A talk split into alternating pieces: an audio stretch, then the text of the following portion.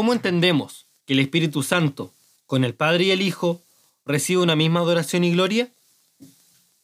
El Espíritu Santo recibe una misma adoración y gloria con las otras dos personas divinas porque comparte con ellas la misma naturaleza, no habiendo en esto diferencia de ningún tipo.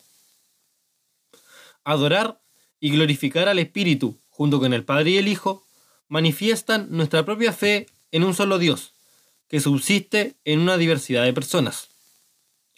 Padre, Hijo y Espíritu Santo, iguales en divinidad, iguales en dignidad. No podemos pensar que el Espíritu es un Dios de segunda categoría, o una especie de semidios, pues en ese caso la fe trinitaria se desvanecería.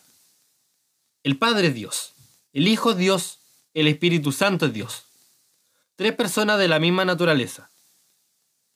En las celebraciones de la Iglesia, principalmente la Santa Misa, en nuestra oración personal, y cada vez que ponemos todo de nuestra parte para tener una vida más santa, estamos adorando y glorificando a Dios en sus tres personas.